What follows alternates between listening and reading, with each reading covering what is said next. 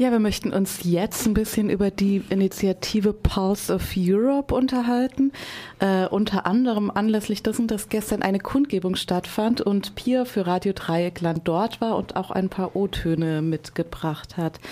Um, Pulse of Europe ist eine Initiative, die letztes Jahr, also genauer gesagt Ende letzten Jahres in Frankfurt am Main äh, gegründet wurde. Es ist eine pro-europäische Initiative, die sich auch gegen Rechtspopulismus und äh, Nationalismus äh, richtet, äh, gleichzeitig aber auch für äh, Reform ähm, der EU eintritt. Es gab äh, dann mehrere Veranstaltungen in, in verschiedenen Städten, ähm, also eben wie gesagt zunächst in Frankfurt am Main im ähm, November letzten Jahres und äh, dann weitere Kundgebungen Anfang äh, diesen Jahres in verschiedenen Städten wie Karlsruhe, Freiburg, Köln. Ähm, wie war es denn gestern auf der Veranstaltung, Pia? Wie viele Leute waren da? Was waren deine Eindrücke? Ja, die Menschen haben sich auf dem Augustinerplatz getroffen und da eine Kundgebung abgehalten. Da waren, würde ich jetzt vorsichtig schätzen, so 200 Leute ungefähr, vielleicht ein bisschen mehr. Ähm, also der Platz war nicht ganz voll, aber es war schon eine, eine Menge Menschen da. Es, äh, die Veranstaltungen laufen anscheinend immer so ab, dass es erst eine Rede oder Reden der VeranstalterInnen gibt.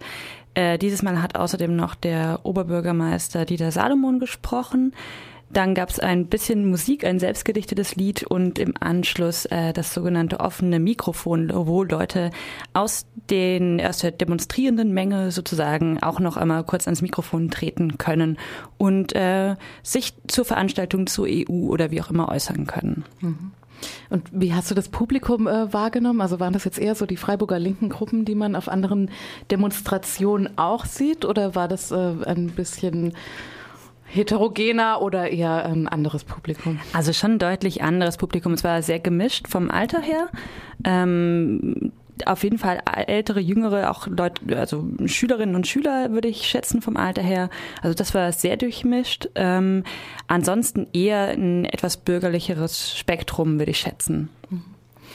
Ähm, die Pulse of Europe Initiative hat jetzt ja auch ein also Zehn-Punkte-Programm sozusagen herausgebracht, äh, in, in der auch, ähm, naja, zunächst einmal festgehalten wird, dass Europa nicht scheitern darf, dass der Frieden auf dem Spiel steht.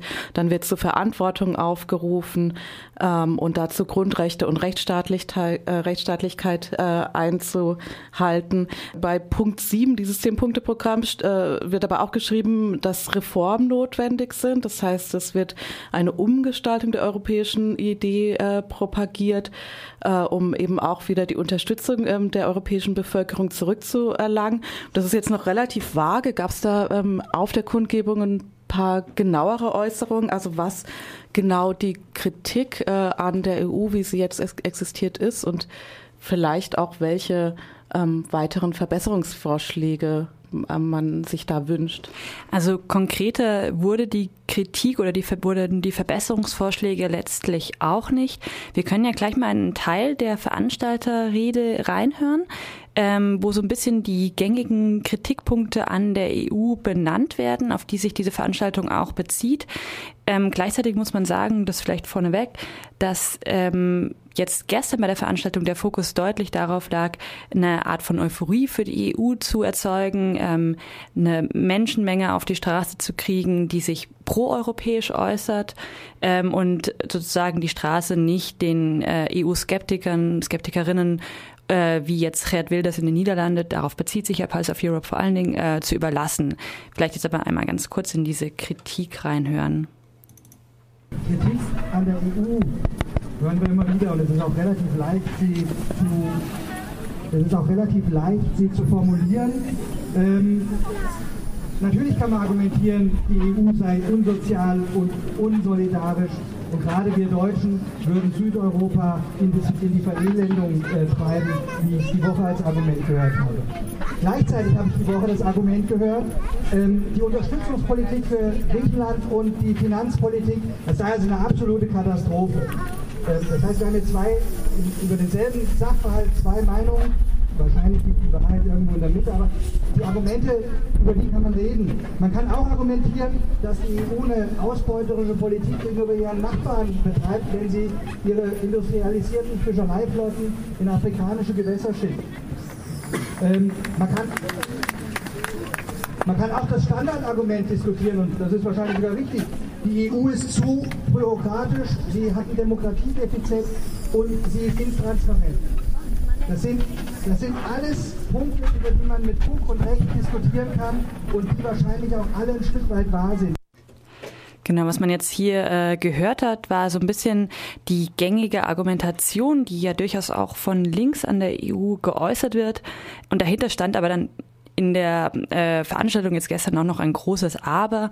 Aber ähm, es lohnt sich trotzdem, sich für die EU einzusetzen. Es lohnt sich, ähm, jetzt auf die Straße zu gehen, so die VeranstalterInnen, und ähm, die EU zu reformieren. Man muss aber auch deutlich sagen, die Kritikpunkte ähm, waren, haben jetzt den deutlich, deutlich kleineren Teil dieser Veranstaltung eingenommen.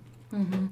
Aber so mit gängigen Kritikpunkten meinst du jetzt das äh, Demokratiedefizit, das äh, den europäischen Institutionen oder ähm, der EU vorgeworfen wird und die auf die Außenpolitik wurde da auch noch, also oder Außen- und Handelspolitik wurde auch noch verwiesen. Genau, also was in den Reden auch noch vorkam, war zum Beispiel äh, eine gewisse Verwunderung darüber, dass Martin Schulz jetzt beispielsweise der SPD-Kanzlerkandidat geworden ist, in die Bundespolitik gewechselt hat ähm, und dass damit der EU Spitzenpersonal verloren gehe und dass auch zum Beispiel der Kommissionspräsident Jean-Claude Juncker, ähm, der ja jetzt nicht mehr für eine zweite Amtszeit antritt, äh, dass äh, der sich auch enttäuscht über die ähm, Schwierigkeiten geäußert hat, in der EU, innerhalb der EU einen Konsens zu finden, einen politischen Konsens und dass äh, er dafür die Mitgliedstaaten beispielsweise auch kritisiert hat. Und das, ähm, also diese beiden Beispiele, Schulz und Juncker, wurden so ein bisschen als Symptom genommen für eine Krise der EU, der jetzt sogar das, das Spitzenpersonal davonläuft, im Grunde genommen. Mhm. Und ähm, wie sieht es mit äh, thematischen Beispielen aus? Also ich denke, so für das Scheitern der EU spricht jetzt zum einen äh, das Scheitern der gemeinsamen europäischen Flüchtlingspolitik und ein weiterer Punkt wäre ja die Griechenland-Politik, die äh, ja auch ähm, offen dargelegt hat, dass es an Solidarität innerhalb äh, oder zwischen den europäischen Staaten mangelt. Wurde das, äh, diese beide, beiden Punkte, die ja eigentlich klassisch für das äh, momentane Versagen der EU stehen, wurde das auch angesprochen? Ja, wurde beides auch angesprochen. Es bleibt allerdings dann doch so ein bisschen im Wagen. Also es wird angesprochen, dass es diese Kritik gibt. Mhm. Punkt.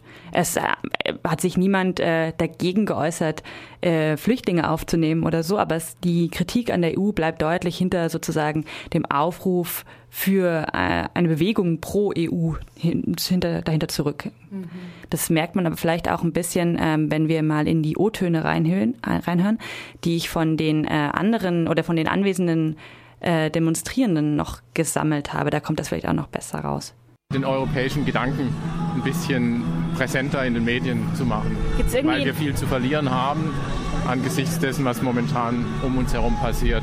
Ich kenne auch noch, meine Eltern sind äh, Kriegsgeneration. Ich weiß aus vielen Erzählungen von denen, wie es schon mal war. Und das möchte ich auf keinen Fall auch nur annähernd wieder so haben. Und es zeichnet sich ja da und dort an den Grenzen oder über die Grenzen hinweg ab, dass wieder rückwärtsgewandte Ideen äh, Raum greifen. Und das möchte ich mit dem wenigen, was ich kann, verhindern. Ich bin eine absolut überzeugte Europäerin und ich glaube, dass es ein ganz wichtiges Projekt ist gegenüber den Amerikanern und anderen großen Kontinenten, auch aus wirtschaftlichen Gründen, weil ich glaube, dass sie versuchen, uns ähm, durch Konkurrenz kaputt zu machen. Und ich finde, dass wir für ein demokratisches Europa demonstrieren sollten, weil das ein ganz wichtiges Friedensprojekt ist. Der Fokus von der Veranstaltung liegt ja auch so ein bisschen darauf, äh, sich gegenüber den Rechtspopulistinnen und Populisten jetzt insbesondere in den Niederlanden abzugrenzen. Wie, wie sehen Sie das denn? Ja, also ich denke mal, das ist eine übergreif parteilich übergreifende Veranstaltung. Allerdings wenn die sich gegen die Extreme auf der rechten und auf der linken Seite, also es ist der Versuch, die Demokratie zu bewahren. Die Vorstellung, dass in, Frank äh, in Holland Gerd Wilders äh, an die Macht käme oder Marine Le Pen in Frankreich, wäre für uns eine Horrorvorstellung. Denn das würde Europa kaputt machen. Genau, so ein paar Eindrücke von äh, Menschen, die an der Demonstration oder an der Kundgebung teilgenommen haben. Mhm. Unterlegt äh, mit ein bisschen pathetischer Europe Final Countdown äh, Musik. Genau. Okay, aber immerhin äh, es scheint da der Versuch da zu sein, ein breites äh, Bündnis zu schaffen oder ein breites Netzwerk zu schaffen, das erstmal pro EU auf die Straße geht, auch wenn da natürlich ähm, Abgrenzung oder politische Abgrenzung in verschiedene Richtungen vorgenommen werden. Aber Genau, die Idee ist jetzt bis zum 12. März, also bis zur Parlamentswahl in den Niederlanden, in Freiburg erst einmal auf die Straße zu gehen. Über die anderen äh, Städte, also für die Pulse of Europe Bewegung in Frankfurt kann ich nichts sagen, aber in Freiburg ist es so, dass bis zum 12. März äh, jeden Sonntag um 14 Uhr auf dem Augustinerplatz diskutiert werden soll und dann auch äh, darüber ein Konsens gefunden werden soll, wie es danach weitergeht.